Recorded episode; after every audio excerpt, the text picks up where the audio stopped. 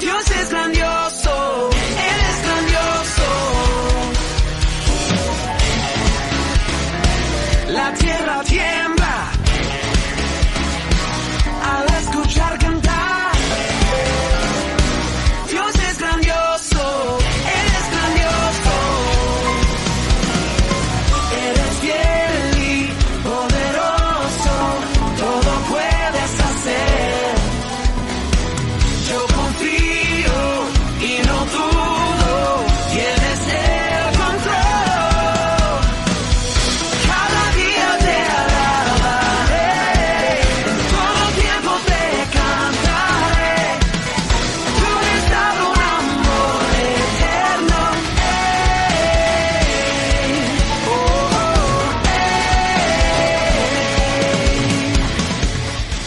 Muy buenos días queridos amigos, queridos oyentes, bienvenidos un día más a su programa de Mañanas en su presencia, otro día más aquí, hoy día martes, día 29 de junio del 2021, a todos ustedes queremos darle muchas gracias a todos ustedes por eh, conectarse y poder compartir este tiempo maravilloso con todos nosotros, así que bienvenidos un día más a su programa de Mañanas en su presencia. Recuerden que nos están sintonizando a través de su radio, Radio Cristiana Destellos de Gloria España, así que muy contentos. Hoy vamos a comenzar con el primer capítulo de la, del libro de la serie de eh, el precioso libro de Amos, así que no se lo pierdan porque va a ser una gran bendición, ¿verdad? Poder contemplar todas esas maravillas literarias que vamos a empezar a analizar en el día de hoy. Es de mucha, mucha bendición, ¿verdad? Así que eh, me alegro mucho de tenerlos por aquí eh, conectaditos, así que un saludo muy especial a todos los que nos están sintonizando a través de la página oficial, la aplicación eh, que tengo a, a los chicos de Canadá y Estados Unidos. Muy, muy bienvenidos a todos ustedes. Y también un saludo muy especial a los que nos están sintonizando a través de la página del Facebook, aquí en directo. Así que muy buenos días a todos. Les deseo que hayan pasado una, una- un, un día perfecto ayer y que hayan descansado en el Señor. Que la paz del Señor haya inundado sus corazones y que en el día de hoy pueda ser lo mismo, ¿no? Y aún aunque atravesemos por situaciones muy difíciles, de obviamente recordar que Dios tiene el control de todas las cosas, solo hay que dejar que Él actúe y abandonarnos en sus brazos es nuestra esperanza, no es, es nuestra única esperanza que tenemos, el Señor. No hay otra persona que pueda cumplir con, con esto, el Señor es nuestro rescate, Él es el que nos ayuda, ¿no? Así que eh, en el día de hoy poder contemplar y reflexionar sobre este concepto que el Señor nunca nos deja abandonado, amén. Así que, bueno, saludos también a todos los que nos están sintonizando y me, me complace mucho saludar también a Norita Chalop, que nos escucha desde Nicaragua. También saludar a nuestro hermano Martín, como siempre nos escucha desde México. Saludar también a nuestra hermana Aura Chacúa, que nos escucha desde Colombia, al igual que nuestra hermana eh, Marta Cecilia.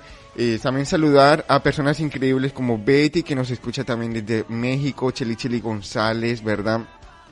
saludar a nuestra hermana Mabel, saludar a nuestra hermana Elixabe, ¿verdad? A Dorita que nos escucha desde Italia y en fin, un montón de personas que queremos mucho en el amor de Jesús y estamos muy contentos de tenerlos por aquí otra vez de vuelta. Así que, ¿qué te parece si empezamos con este programa y empezamos, empezamos con la oración?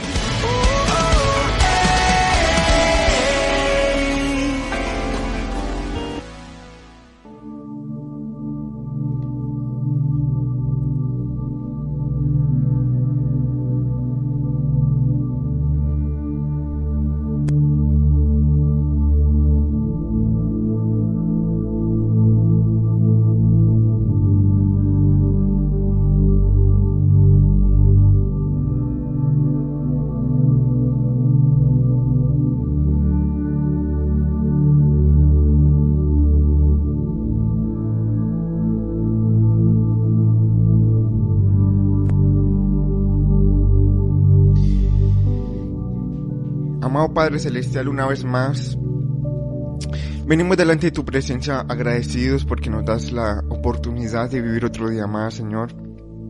Gracias por todas las personas que se están conectando. Oramos por cada uno de ellos, Señor. Y en esta hora las entregamos en tus manos, Señor. Te entregamos todo lo que vaya a pasar en este día, amado Padre. Seas tú tomando el control absoluto, Señor. Queremos abandonarnos en ti, Señor. Y queremos contemplar tus maravillas, Señor. Te deseamos, te necesitamos. Espíritu Santo de Dios, te pedimos que inundes todo nuestro corazón te entregamos todo nuestro ser, nuestros pensamientos, nuestra manera de hablar, nuestra manera de actuar, Señor. Todo te lo entregamos a ti porque queremos servirte. Es a ti y únicamente a ti. Y queremos meditar hoy, en el día de hoy, sobre tu presencia.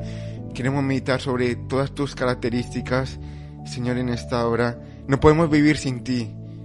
Es lo que te decimos, Señor. No podemos vivir sin ti. No podemos manejar nuestra vida conforme a nuestro pensamiento. No lo podemos hacer porque se ha demostrado que cuando hemos manejado nuestra vida, Señor, a nuestra manera, Señor, ha sido un caos, ha sido un desastre.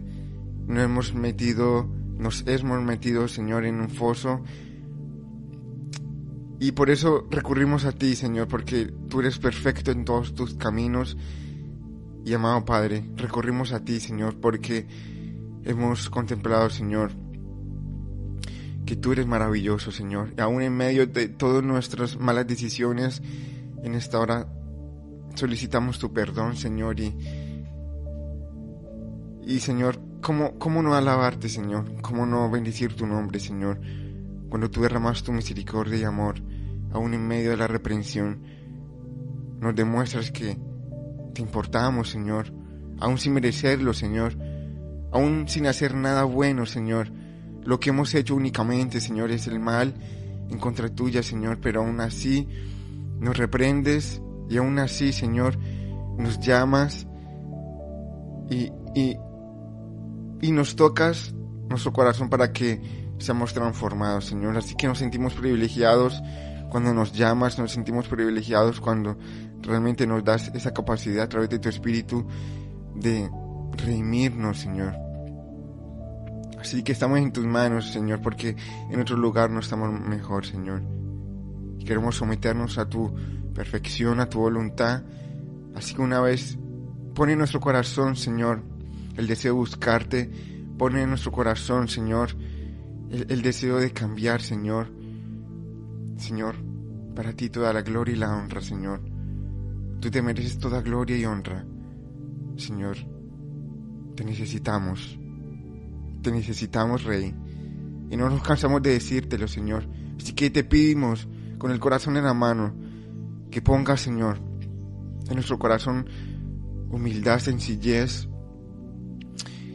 para saber qué es lo que debemos de cambiar, Señor, porque necesitamos es agradarte a ti y no a los hombres, Señor. Agradarte a ti es lo que necesitamos hacer. Padre, tuya, es toda gloria y honra. Gracias, amado Señor. En el nombre de Jesús. Amén.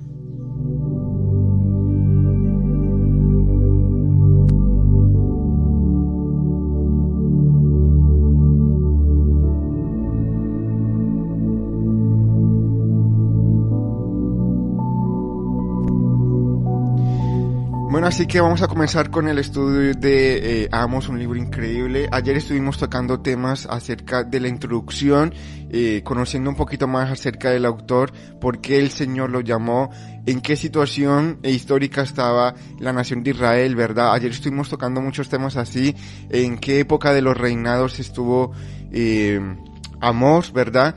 También recordar que Amos fue eh, se le considera como un profeta menor, no por la poca importancia, eh, sino que se le considera eh, un profeta menor por la duración de su ministerio, fue de días.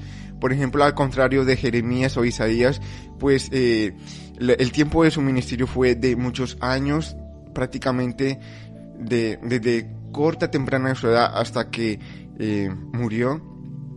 Así que podemos ver la, las diferencias y también en contenido al ser eh, profeta menor y al ser, eh, al, al, desarrollar su ministerio en poco tiempo, pues obviamente el contenido eh, no es lo mismo que por ejemplo Jeremías que tiene 40 capítulos, Isaías que tiene 66, más de 60 libros, así Ezequiel, por el tema de duración, ¿verdad?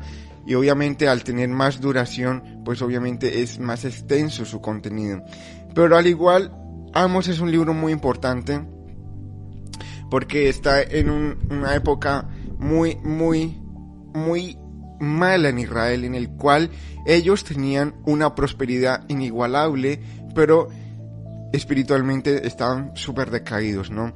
Y obviamente vemos la gran idolatría que se estaba formando tanto en Israel como en Judá, así que vemos un pueblo totalmente apartado de Dios y lo que querían hacer es chantajear a, Dios con eh, ritos religiosos, ellos creían que si cumplían con la ley en el sentido de que hacían ritos, ofrendas, alabanzas, un montón de ceremonias, pues eso iba a hacer que Dios se olvidara de lo que ellos estaban haciendo por detrás. Y lo peor es que ellos estaban maltratando al huérfano, a la viuda, al hambriento, abusando de su poder, como estamos hablando ayer, para incluso robar a las personas de poco recurso las pocas cosas que ellos tenían. Recordar que el sistema eh, económico que tenía Israel en ese tiempo ha sido el sistema agrícola, ¿verdad? El primer sector, como por ejemplo la agricultura, eh, pues obviamente cultivo de, tierras para para eh, pues sacar eh, un fruto, ¿verdad? Sobre todo las, la, el trigo que es el cual se hacía el pan. Y otros eh, sectores económicos muy importantes en Israel y tanto en Judá era el sector del pastoreo, ¿no? Y vemos que Amos es uno de ellos. Así que podemos ver que Amos era una persona muy sencilla y obviamente seguramente no quiso ningún pergamino, no tenía ningún estudio teológico ni nada de eso, sino que era una persona que amaba al Señor y trataba de hacer lo que, lo que estaba en su ley, ¿no? Ayudar a los demás. Y vemos cómo Dios escoge a esta persona sencilla, humilde, una persona del pueblo, un pastor de ovejas, ¿verdad? Y lo lleva a Israel, a una ciudad llamada Betel, justo al frente de una construcción pagana en el cual el rey Jeroboam II había levantado y y desde allí el Señor empezó a emitir sus juicios. Así que capítulo 1, verso 1. Palabras de Amós, uno de los pastores de Tecoa. Ayer estuvimos hablando de, de que Tecoa es un lugar desértico que está al suroeste, a 5 millas de Belén. Así que es un territorio que está en el reino de Judá. Así que podemos decir que eh, Amos es judío, viene de Judá eso solamente es judío, ¿no? Que viene del territorio de Judá. Así que palabras de Amos, uno de los pastores de Tecoa, y es importante destacar que es uno de los pastores. O sea que había muchos pastores. Había muchas personas que se dedicaban al campo, había muchas personas que se dedicaban al pastoreo y, y realmente eran personas que trabajaban duramente para conseguir, aunque sea el sustento, ¿no? De sol a sol. Eh, es un oficio muy hermoso, pero al igual muy sacrificado, ¿no? Así que podemos ir detallando que en Israel había eh, una desigualdad total.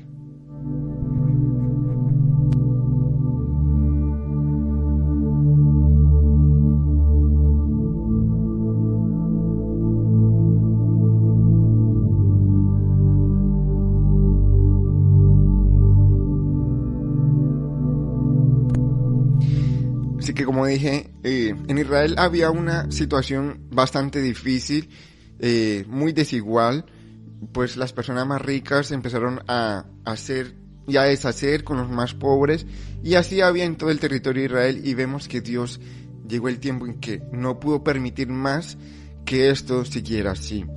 Así que tuvo visión, verso 1, palabras de Amós, uno de los pastores de Tecoa, visión que tuvo sobre Israel en los días de Usías, rey de Judá, y en los días de Jeroboam, ben Joás, rey de Israel, dos años antes del terremoto. empezamos con el verso 2. Es importante destacar que el lugar donde él estaba era en Betel.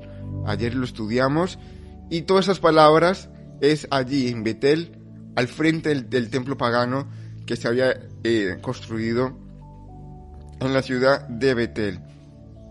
Así que comenzamos, en primer lugar, con las reprensiones de Dios en contra de las naciones vecinas de Israel. Las naciones vecinas en ese entonces en Israel eran el reino de Asiria, con su capital en Damasco, el reino de Filistea, los filisteos, si se acuerdan de los filisteos, grandes enemigos de Israel, el cual su capital era Gaza, ¿verdad? Importantes ciudades como Asdod, Escalón y Ecrón. Es lo que vamos a ver en el verso, en el capítulo 1. También viene palabra de Dios en contra del reino de Tiro. Vamos a estar explicando qué pasó con Tiro. Eh, también con la región de Edom, que también vamos a explicar de dónde vienen los edomitas, ¿verdad? Eh, también sobre el reino de Amón y sobre el reino de Moab. Y, no es, y, y tampoco es tan suficiente allí, sino que viene reprensión sobre el reino de Israel y de Judá. Así que vemos a un Dios que está súper indignado y cansado, ya su paciencia se le ha agotado y, lo vamos a reflejar en un recurso literario bastante fuerte. Así que, ¿cómo vamos a saber que Dios está muy indignado? Vamos a empezar con el verso 2 del capítulo 1, dice así, y dijo, Jehová ruge desde Sión y desde Jerusalén alza su voz. Fíjese el, increíble, ¿no? Cómo, cómo empezamos el libro, ¿no? Cómo, cómo empieza el Señor hablando fuertemente con un recurso literario, con, con una comparación. Je, Jehová ruge desde Sion comparándose con el sonido de un león. Entonces vemos que Dios aquí se está comparando está comparando su fuerza y está comparando su enojo como, como, como si fuera un león. Jehová ruge desde Sion y desde Jerusalén alza su voz. O sea, vemos a Dios completamente indignado. Un Dios que está muy enojado. Muy enojado porque está viendo algo que no le está gustando en todo este territorio de Israel y Judá, y no solamente de Israel y de Judá, sino que va a aprovechar esta indignación que también tiene para ajustar cuentas con las naciones vecinas. Los pastizales de los pastores harán duelo y la cumbre del Carmelo, del, Carmelo se secará. Obviamente Carmelo es, un, es una montaña que está en Israel, muy famosa sobre todo porque allí en, en, el, en la montaña del Carmelo se, se vio un, un hecho bastante histórico en los días del profeta Elías, ¿no? Cuando derrotó a los 400 profetas de Baal, ¿verdad? Que hicieron allí como una, especie de duelo entre dioses, ¿verdad? En el cual eh, el dios que arrojara fuego desde el cielo para consumir lo, el sacrificio que se estaba haciendo tanto como para los, los de Baal como para el Señor. El, el dios que respondiera con fuego era demostrado que era el dios vivo y verdadero. Entonces había una lucha de quién era Dios. ¿Será que los Baales eran el Dios verdadero será que Jehová, el Dios de Israel, era el Dios verdadero? Y vemos que en esa cumbre se, se hizo algo histórico en el cual Jehová respondió al clamor de Elías y envió fuego del cielo y consumió el altar en el cual Elías había preparado y se demostró allí quién era el Dios verdadero. Pero en este caso dice, aún los pastizales de los pastores harán duelo y la cumbre del Carmelo se secará. Tiempos de indignación, en el, tiempos de juicio. Verso 3, así dice Jehová, porque Amos es como si fuera eh, el escritor o el mensajero del Señor. Y todo lo que va a hablar es palabra del Señor, no va a ser cosa inventada de, de este profeta. ¿Verdad? Así que, en primer lugar, Amos está identificando algo que él no le gustaría haber hecho, porque está hablando en contra de los líderes, de las personas más apoderadas, y obviamente hablar contra este tipo de personas puede ser hasta peligroso, ¿verdad? Y nosotros a lo mejor pensamos, no, pues que bueno, el Señor lo mandó de un lado a otro, ahora la palabra de Dios y ya está. Y ya está, no. Lo que pasa es que él estaba corriendo peligro por su vida. Lo que él estaba haciendo era muy arriesgado meterse con los más poderosos de una tierra es, muy peligroso y sobre todo decirle las cosas que a Dios no le está gustando y que va a emitir juicio mejor dicho, Dios lo armó a Amos de mucha valentía y obviamente de mucha fuerza para que él no decayera en estos días intensos que iba a tener allí emitiendo juicio. Así que así dice Jehová, por tres transgresiones de Damasco y por la cuarta no lo revocaré. Y queridos amigos, quiero decirles que estoy utilizando la versión textual, por eso a lo mejor si, si tú estás leyendo otra versión, puedes ver algunas diferencias, ¿no? Eh, entonces, así dice Jehová, verso 3, por tres, por tres transgresiones de Damasco y por la cuarta no lo revocaré. Y aquí significa que Dios ya se le acabó la paciencia, que Dios ya no va a esperar más tiempo para que estos determinados reinos sigan haciendo cosas eh, fuertes o terribles acontecimientos en contra de Dios. Y vamos a empezar por Damasco, que es la capital del reino asirio. En la actualidad vamos a ver que es el país de Siria. Dice, porque, y nos va a explicar por qué Dios no va a revocar su castigo en contra de esta nación. Porque aplastaron con trillos de hierro a Galaad. Entonces, es muy fuerte lo que hicieron los asirios. Aplastaron con trillos de hierro a Galaad, o sea, eh, masacraron pueblo de Dios, israelitas que vivían en esta región de Galaad, cómo se trilla el trillo. En esos tiempos, para poder coger la harina para hacer la, la masa, cogían dos piedras grandes y tenían como una especie de molino. Y cogían el, trigo, el trillo, y lo echaban en esas piedras y ellos empezaban a moler hasta que eh, eh, esa, ese grano quedara totalmente harina. Entonces usted imagínase la, fuerza que tienen que hacer un ser humano para eh, transformar de un grano llamado trigo en harina. Es, muy fuerte porque es con, el movimiento de dos rocas super gigantes. Entonces aquí el Señor está hablando como una metáfora. Dice, porque aplastaron con trillos, cogieron a los habitantes de Galad, que eran israelitas, y los prácticamente los pusieron en un, en un artefacto así y le dieron rodillo, mejor dicho. Cogieron su ejército hicieron una gran masacre. Por eso el Señor estaba juzgando aquí a Siria. Entonces, uno de los motivos que podemos eh, meditar aquí es que casi a todos los castigos que se va a nombrar acerca de estas naciones vecinas es porque han hecho cosas terribles en contra del pueblo de Dios. Masacres, matanzas, injusticias, ¿verdad? Tiempos de esclavitud.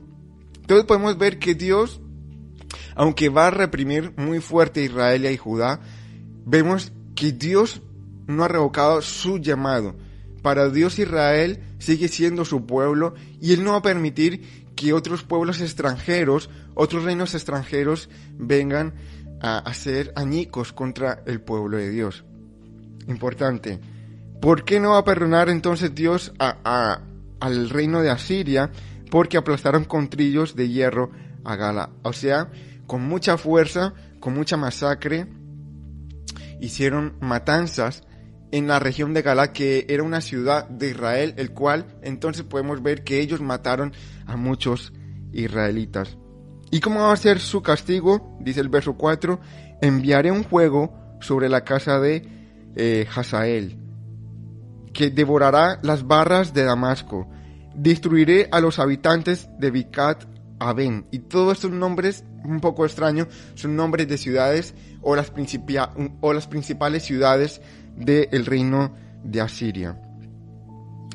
Al que empuña el cetro de Bet Eben y al pueblo de Arán irá desterrado a Kir, dice Jehová. O sea, lo que iba a hacer el Señor contra Damasco por haber realizado tal masacre. Y esto lo podemos encontrar en toda la historia de los reyes Primera y Segunda de Reyes, Primera y Segunda de Crónicas, como los asirios eran personas malvadas. Los asirios eran personas terroríficas. Los asirios eran un pueblo bastante eh, que le gustaba y disfrutaba de, eh, las masacres. Ellos se deleitaban en el derramamiento de sangre. Eran personas malas. Era, era un reino súper malvado, el cual le gustaba avasallar a los más débiles. Por eso el Señor envía castigo sobre esta región. Y en el día de hoy podemos ver cómo, cómo está Siria, ¿no? Eh, Es un país que está en caos absoluto. Así que vemos que la palabra de Dios se ha cumplido. Y vemos que en la actualidad todos los reinos que vamos a ver prácticamente están desolados o han sido destruidos por completo. Dice, así dice Jehová, por tres transgresiones de Gaza y por la cuarta no lo revocaré. O sea, vuelve a repetir el mismo recurso literario el cual nos dice que ya no va a tener paciencia con la región de Filistea. Porque se llevaron en cautividad a muchedumbres enteras para entregarlas a Edom. Después vamos a estar detallando quién es Edom. Entonces, ¿cuál es el castigo a Gaza, que significa el reino filisteo, porque se llevaron en cautividad a muchedumbres enteras? Esto quiere decir que los filisteos cogieron, entraron en el reino de Israel y empezaron a deshacer, eh, coger niños, mujeres, eh, hacer una desolación total en Israel y, y a venderlos como esclavos en otra región llamado Edom prácticamente como si fuera el tiempo del nazismo, es lo que ellos hicieron también.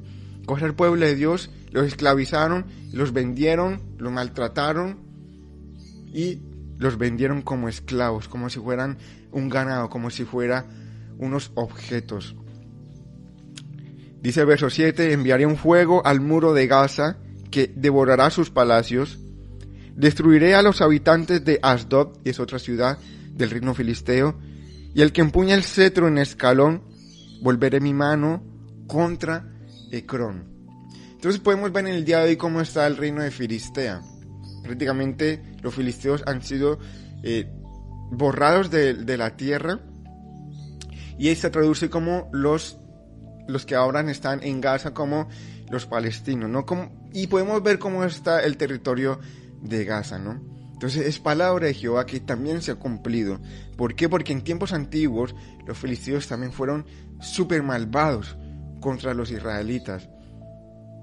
Ahí está la clave del asunto para empezar a entender por qué tanta pelea y tanta guerra en el Medio Oriente en el día de hoy. Pero vemos que años y miles de años atrás, los filisteos, que son los palestinos, son los descendientes de Filistea, siempre hicieron guerra contra los israelitas, fueron su peor enemigo. Ellos aprovecharon esta condición y aprovechaban cuando Dios le daba la espalda a Israel por su desobediencia, ellos cogían y, y masacraban un montón. Aún sin ellos hacer nada de atacarlos, ellos venían y esclavizaban. Hacían un montón de cosas. Entonces podemos ir entendiendo cómo la palabra de Dios se cumple. Y se cumple, y en este caso se cumplió de verdad. Y siempre la palabra de Dios se cumple, queridos amigos. Siempre cuando Dios emite un, un, un, edicto, siempre lo cumple. ¿Por qué? Porque Dios no es hombre para que mienta, ni hijo de hombre para que se arrepienta. Dios es un ser muy poderoso en el cual no se puede jugar con él. No podemos coger y jugar con él. Es algo que hemos de detallar. Y los reinos vecinos de Israel lo experimentaron en carne propia. Ellos también se burlaban. Los filisteos eran un pueblo que se burlaba muchísimo del nombre de Dios. Blasfemaba en contra de Dios. Eran personas malas también. Verso 9. Así dice Jehová, por tres transgresiones de Tiro, por la cuarta no lo revocaré, lo mismo. Ya se cansó Jehová. Vemos aquí a un Dios indignado en figura de león que está hablando fuertemente y sin tambalear. O sea, el edicto del Señor no es como muchas veces nosotros hacemos, que, que, que decimos algo y no lo cumplimos. No, El Señor cuando habla lo cumple. Y esta vez está muy indignado. Recuerden, Jehová ruge desde Sion y desde Jerusalén alza su voz. Dice, por tres transgresiones de Tiro y por la cuarta no lo revocaré, porque en- entregaron multitudes a Edom, lo mismo que los filisteos. Y es muy interesante porque también Dios va a juzgar a Tiro, que es el reino, reino de Fenicia.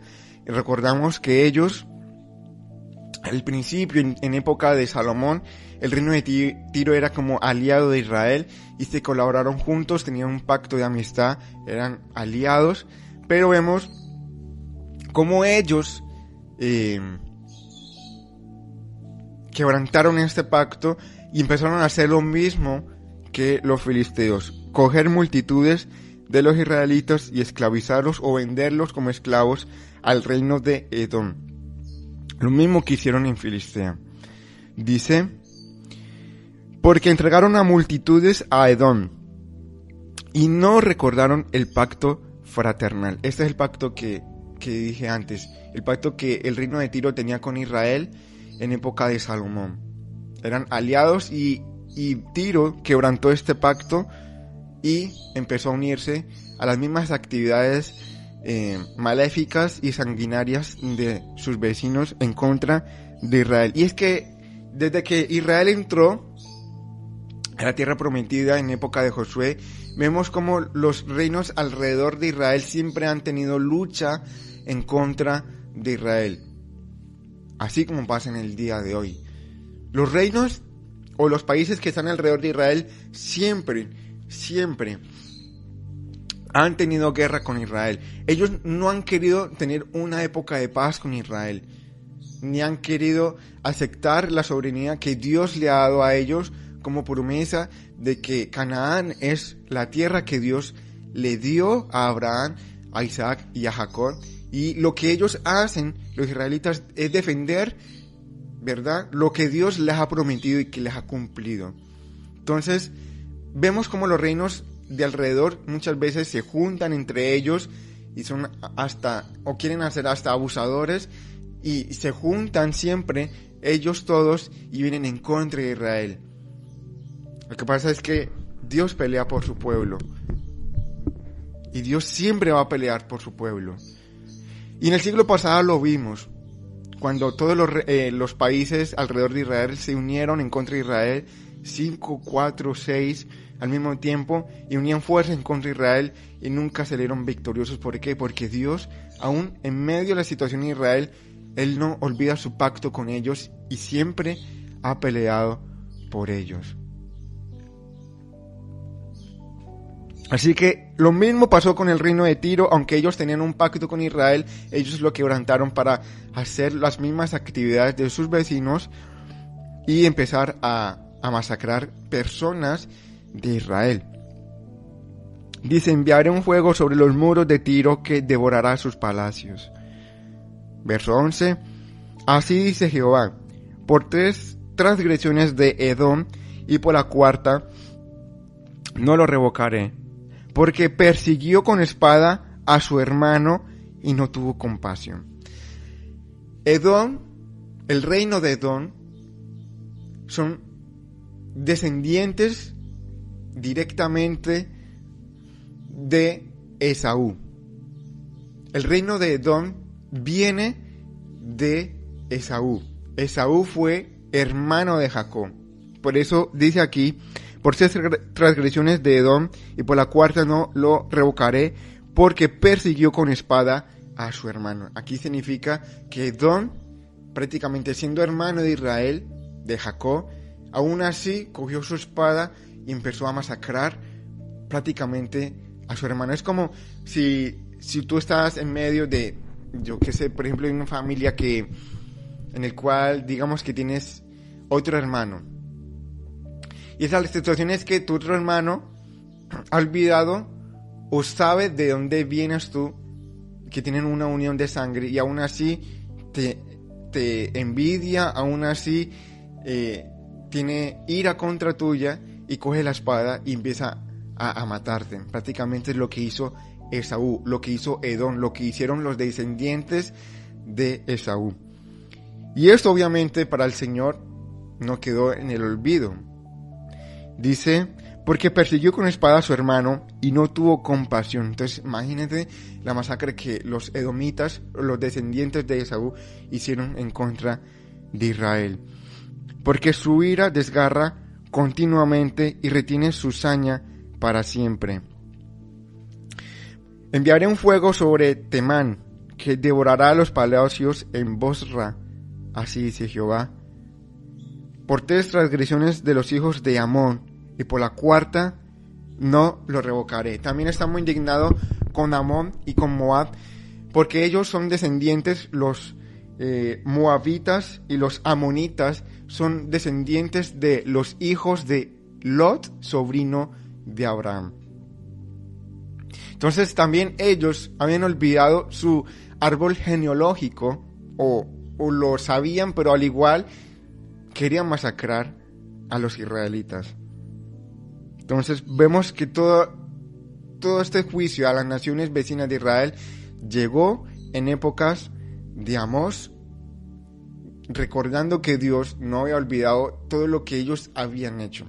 Y podemos detallar cómo Dios hace muchas veces. Es que la ira de Dios muchas veces no viene inmediatamente, sino que eh, empieza a acumular como en un saco, ¿no? Es lo que va a pasar ahora en la época de Apocalipsis.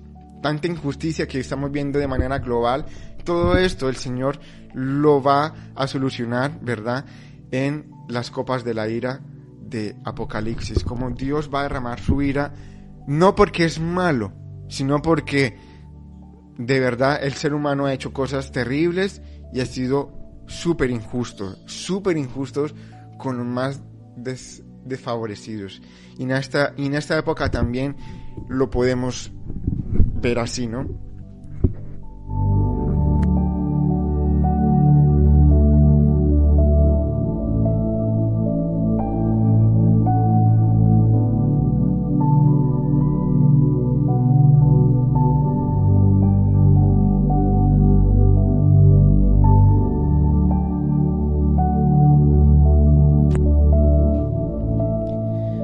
Así que vamos a hablar en contra o vamos a hablar sobre lo que le pasa a los amonitas, que son descendientes de los hijos de Lot. Lot es sobrino de Abraham y es muy curioso. Entonces ustedes nos pueden preguntar, ¿cómo es posible que la misma familia, prácticamente, reinos vecinos en familia, hagan esto en contra de, de sus vecinos que prácticamente son sus familiares? Curioso, ¿no? Es, es un dato a, a reflexionar mucho, ¿no? Así que por tres regresiones de los hijos de Amón y por la cuarta no lo revocaré. Que para ensanchar su territorio rajaron por el medio a las mujeres preñadas en Galad. Mire lo que hicieron, lo grave que hicieron. Cogieron a mujeres embarazadas israelitas y cogieron su espada y las rajaron por la mitad sacándolos. Obviamente eso provoca en ellos o en ellas una muerte, ¿no? Entonces mire los masacres que ellos estaban haciendo por ensachar su territorio.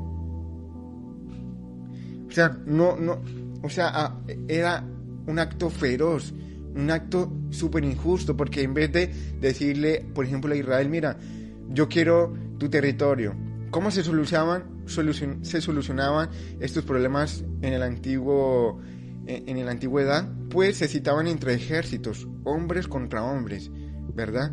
Así se solucionaban los problemas en esos tiempos como ahora.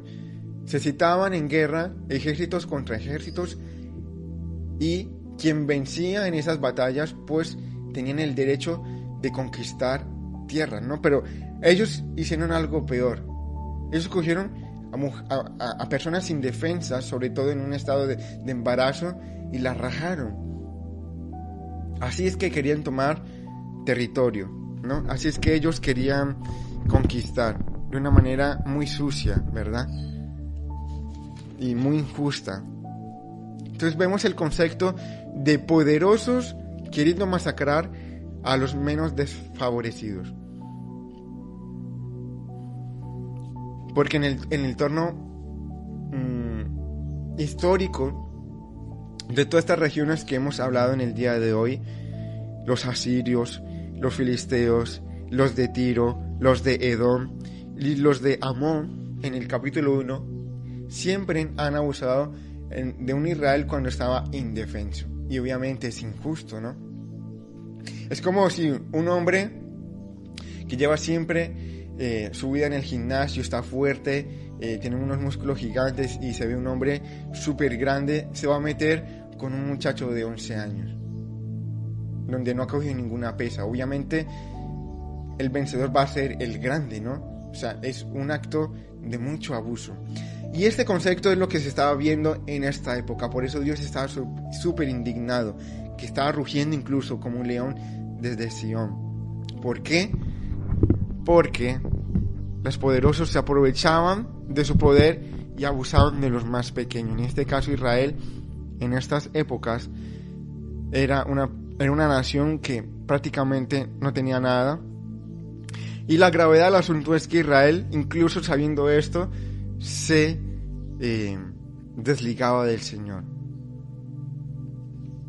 Entonces, por tres regresiones de los hijos de Amón, y por la cuarta no lo revocaré, porque para ensanchar su territorio rajaron de en medio a las mujeres preñadas en Galad. Encenderé pues un fuego a los muros de Rabat que devorará sus palacios, entre el alarido el día de la batalla, entre la tempestad del día huracanado.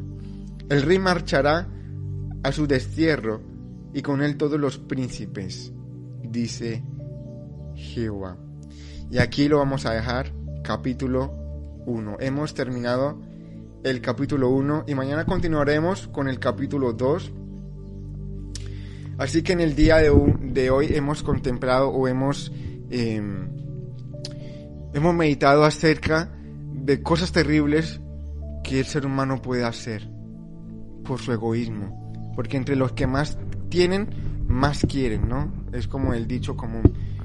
Y por eso los ricos son más ricos, ¿no? Porque abusan o roban prácticamente de las personas más, más pobres y se aprovechan de los pocos recursos que ellos tienen. Este era el grado de injusticia. Por eso Dios estaba enjuiciando a través de su profeta Amós en Betel, lanzando mensajes de advertencia y de juicio contra, contra todos los vecinos de Israel y contra Israel y contra Judá. Eran tiempos en el cual Dios estaba súper indignado por toda la injusticia, por todos los masacres, por todo el egoísmo que se estaba generando solamente por sus intereses personales. Y en el día de hoy podemos detallar lo mismo. Lo mismo está pasando. ¿No? Personas fuertes y ricas aprovechándose de las personas que tienen pocos recursos. Es, terrible esta situación. Es muy terrible.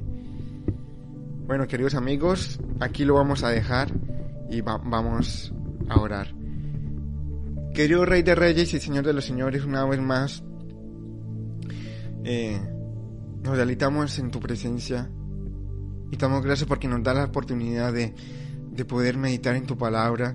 Y aunque el capítulo 1 de Amor es bastante fuerte, Señor, que es necesario contemplar por el, por el cual tú estás indignado. Y tú estás indignado, Señor, porque nosotros hemos hecho cosas terribles, Señor. En toda la historia de la humanidad, el ser humano ha hecho cosas terribles por el egoísmo, Señor, por orgullo y por soberbia, Señor. Ha masacrado a personas inocentes por su orgullo y por su egoísmo y por sus intereses personales, Señor. En esta hora queremos meditar y te queremos pedir perdón. Si nosotros, al igual que estos reinos vecinos de Israel y los israelitas en ese tiempo han hecho, perdónanos si nosotros hemos actuado de manera injusta en contra de una persona que, que ha sido masacrada, Señor. Perdónanos si, si hemos hecho cosas así. Perdónanos si hemos abusado de otras personas, Señor. Perdónanos si hemos engañado a otras personas. Perdónanos si hemos sido injustos contra otras personas, Señor. Perdónanos. Perdónanos, Padre. En este, en este día hemos detallado sobre esto, Señor. En el nombre de Jesús. En el nombre de Jesús. Amén. Y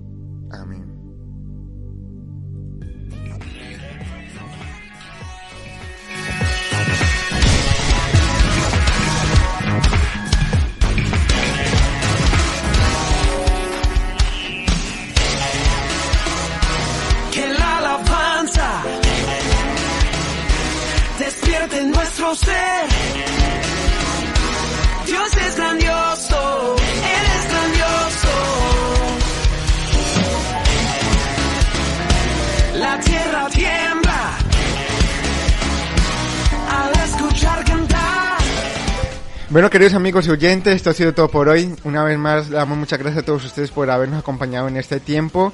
Eh, Dios los bendiga grandemente, se nos acaba el tiempo. Así que mañana estaremos con más, segundo capítulo, estaremos detallando más. Si tienes alguna duda, porfa nos las escriben en el comentario, obviamente para, eh, para aclararlo todo y que no haya nada sin duda y que podamos disfrutar todos de este mensaje. Y querido hermano Martín, sí es verdad que eh, esta historia es, es terrible, ¿no? Es todo lo que está pasando aquí es, es terrible y vemos a un Dios que ya no se, no se espera nada y empezó a emitir su juicio.